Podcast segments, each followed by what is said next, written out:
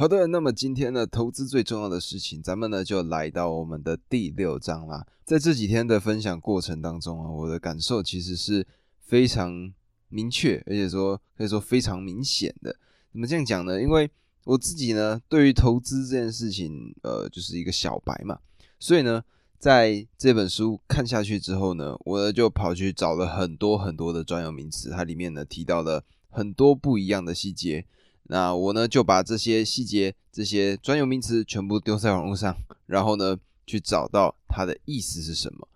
同时呢，在这个过程中呢，因为我必须要把我的内容分享给你们嘛，所以呢，我就必须要去好好的把整个内容都读过一遍、理解一遍，再来再去想说，OK，它可以跟我自己的日常生活啊，或者说我看过的什么作品啊，做成一个连结。然后分享给大家。那这个呢，让我想到就是费曼学习法。费曼学习法，呃，费曼这个人，他呢是一个物理学家，是一个诺贝尔得奖主吧。他说，如果今天呢，你理解一个物理观念，你没有办法解释给一个三岁的小朋友听，那么你就不是真正的懂他。那我呢，就把他的这个费曼学习法当做是。Podcast 里面最重要的一件事情，也就是我希望可以解释到，让你们也可以看到不一样的东西，然后理解，透过我所说的话去了解投资这件事情。那么我们呢，今天就来到第六章吧。昨天我们讲的是什么？昨天呢，我们讲的事情叫做理解风险嘛。那昨天呢，最重要的一个问题，最重要的一个提问，就是为什么一个平均深度四公分的河流，我们绝对。绝绝对对不可以横跨。哎，我们呢在里面讲到了这件事情。那如果呢还没有听过昨天的单机的朋友，拜托去听一下，因为呢这个投资最重要的事情是非常非常连贯的一个心法。那如果呢各位有兴趣的话呢，就先去把前面的单集看完，看完之后呢再接到这一集，那你呢会很有收获。这个呢是。呃，我的想法，我的推荐。那么，我们就来到今天的第六章，也就是确认风险吧。昨天理解完风险之后，今天呢，我们就要咬定它，就要确认什么是风险。好的投资呢，它最重要的就是要创造报酬，而且必须要控制风险。而要怎么控制风险呢？它的前提就是你必须要确认风险。那么，风险是什么呢？风险就是发生结果的不确定性。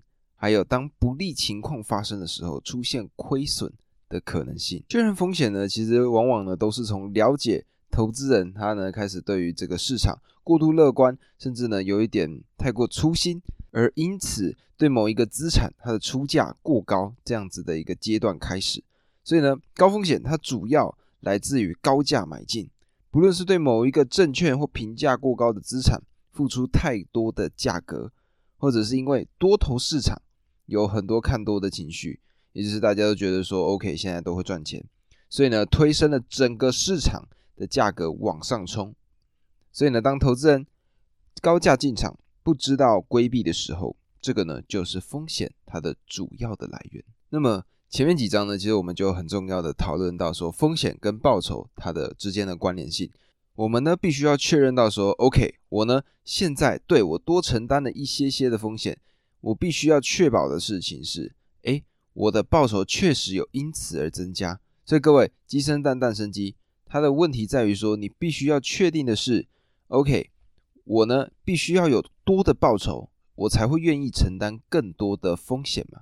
但是呢，有些人就把这个次序倒转了，变成说我要高风险才会有高报酬，这是两回事哦。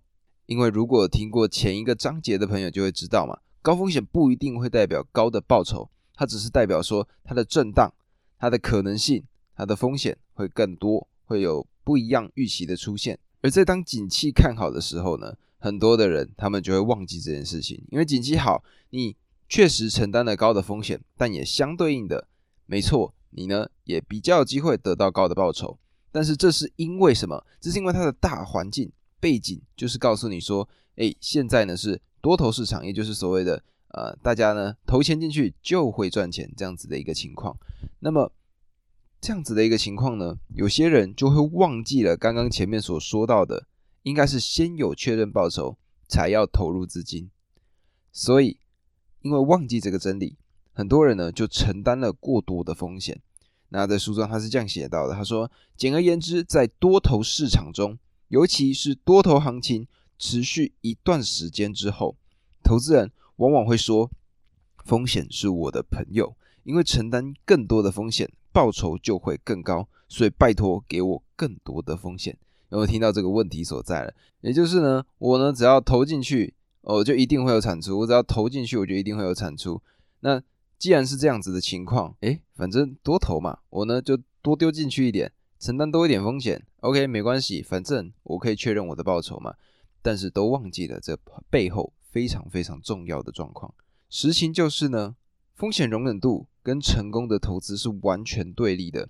当投资人不害怕风险，他们呢会在不要求补偿报酬的情况下接受风险，而且风险补偿的报酬就会消失。所以我们知道嘛，风险产生的一个因素，就是因为相信风险很低，或者甚至相信风险它会完完全全的消失。那么这种信念呢，它会让价格在往上推升，导致更多的投资人在预期报酬不高的情况下，还是会怎么样冒险的行动嘛？因为呢，大家相信风险很低，甚至相信风险完全消失，所以呢，这样子的一个状况之下呢，它也会促成什么？就是前面几章提到的泡沫化。因为呢，当市场周期摆荡到最高点的时候，投资人。他呢就会有非常执迷的信念，因为认为风险很低，而且投资一定能创造获利。这个呢让他们忘记应该要谨慎行事，那他们呢就会因此导致产生亏损。那么我们为什么会这样子做决策呢？就是大部分的投资人他们的投资的思考流程会是怎么样的呢？那在书中呢他提到，它其实是像一个锁链的样子的。因为呢，低的报酬相对应的平常呢，比较容易是代表是低的风险嘛。所以呢，如果今天你呢要让我承担更多的风险，那代表什么？哎，你这个不管是股票啊，或者是比如说创投基金、企业收购，你呢就必须要给我什么更多的报酬嘛。因为呢，你的风险更高，但相对应的，你必须给我更多的补偿，我呢就比较愿意把资金给投入进来。而这个呢，就是一个所谓的资本市场线。什么资本市场线呢？它是一个斜率向上的线。那么在最底下呢，它是，例如说像投资货币市场，它的风险呢可能非常的低，但是呢报酬就大概可能百分之四。那接下来可能是十年期的国库券，它的风险稍微往上走一点点，但是呢它的报酬就要百分之六。而如果呢像，例如说标准普尔，就是 S M P 五百，这是一个很经典的股票。它呢，如果说哎，报酬要再高一些些，我们呢才会愿意去承担更多的风险，就来到了百分之十。再往上走，例如说房地产，房地产呢它的风险可能更高，所以呢你必须要有个诱因。那这个诱因呢，可能就是 OK，你的收益呢可能会有百分之十五。那再往上呢，可能是企业收购到百分之二十五，创业投资到百分之三十。但是呢，这个是它要前提先告诉我们，对它有这样子的报酬。我们才会考虑把资金投入进去。就是说，照标准来讲，这些，例如说好房地产好了，你必须要至少确定，我呢在投进去之后，我可以得到这样子的报酬，百分之十五这样子的报酬，我呢才会考虑说，好，那我把钱投进去。而这个呢，只是传统的情况。现在呢，投资报酬率的大问题，其实是来自于这个流程的起点，也就是无风险利率，它的报酬其实不是四趴。而是呢，可能只有一点多个百分比，所以相对应的，如果按照这个状态来走的话呢，其实刚刚的这些，不管是房地产啊，或者是呃企业收购、创业投资、标准普尔股票，它的整个斜率，它所得到的报偿其实是明显的比较低的。例如说创业投资，刚刚原先是百分之三十，那现在呢，可能就变成百分之二十。像刚刚的企业收购是百分之二十五。在现在这个斜率上呢是百分之十五，房地产刚刚是百分之十五，那现在房地产只有百分之八。而这篇呢，在二零零四年霍华马克思所写下的这个备忘录里面呢，他呢就这样子写到，他说今天的资本市场线不只表现出报酬的低水准，还有许多因素让资本市场变得更加的平坦。第一个状态就是投资人会尽可能的避开低风险、低报酬。的投资。第二个，二十多年来高风险的投资一直都有很好的表现，尤其呢在二零零三年的时候特别好。因此呢，相较于其他风险较低的投资标的，投资人更受到高风险投资标的的吸引。想也知道嘛，因为基本上投进去就有报酬，所以就会有人认为 OK 就没有风险，就会是这样子。第三个呢，就是今天的投资人认为风险相当有限，也就是刚刚前面讲的，有些人认为风险降低甚至消失了。综合以上呢，大家去趋避风险。的这个能力就下降了。拥有了这样子的心态的人呢，他们呢就会变成这样子，就是不管是什么价格，我都不会去碰。变成说什么？变成说，对我来说，这项投资它看起来非常稳健。各位听出来了吗？就是这个时候，大家呢就进入到有一种不太相信风险会存在的一个情况。那么霍华马克思呢，他拿出了他在二零零七年七月的时候写下的备忘录，他呢。会在这个备忘录里面呢，讲到了当时橡树资本他们对于风险情绪，也就是当时大家对于风险的看法的一个评估的过程。那么他是这样子写到的，也就是呢，在二零零七年的时候呢，市场很容易因为利多的因素上涨，而且呢，就算有利空的因素，也就是所谓赔钱的因素，也非常的容易甩脱。所以呢，他很少看到有资产被急于抛售，而且很少有人被迫卖出资产。相反的，大部分的资产都有买家一直说：“哎，我要买，我要买，我要买。”所以呢，这个状态呢，就是大家其实生活在一个乐观的时代里面，景气强力的往上走，价格往上走，风险的溢酬其实非常非常的少，信任它取代了怀疑。热情取代了小心，所以呢，这个是关键的问题。而投资它的意涵就会变得非常非常的清楚。那么在当时金融海啸嘛，也就是所谓的次贷危机就发生了。那在次贷危机发生之后呢，大家呢就像被打了一巴掌，突然醒来这样子的感觉。那么他们是怎么样讲的呢？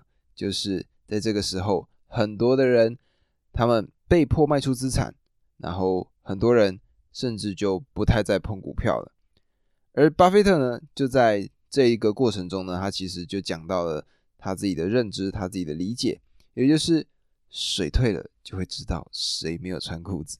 所以呢，刚刚我们从开头讲到现在呢，就可以知道它是其实是一个流程，也就是首先你必须判断不佳，认为啊风险没什么差啦，OK 啦，OK 啦。这个时候呢，下一步就是什么？下一步呢，我们就会接受这个风险，接受这个风险之后呢？我们因为风险又叠上去了，所以我们又创造了新的风险。越来越多的人呢就跳进去，跳进去之后呢，风险一直在增加，但是它补偿的报酬却一直在缩减。而市场呢，它并不是一个静态的场所嘛？为什么这样讲？就是因为要投资人的行为才会有市场的变化嘛。所以呢，它其实不是一个静态的场所，它呢是会做出回应的。并且它是借由投资人自己的行为重新的塑造，投资人会增加的信心，创造的就是更多应该担忧的风险。而书中的备忘录里面呢，就提到了一个我认为很重要的观点，也就是大部分的投资人决定一件东西它是不是有高的风险，看的呢是品质而不是价格。这个呢就是很多的危险所在。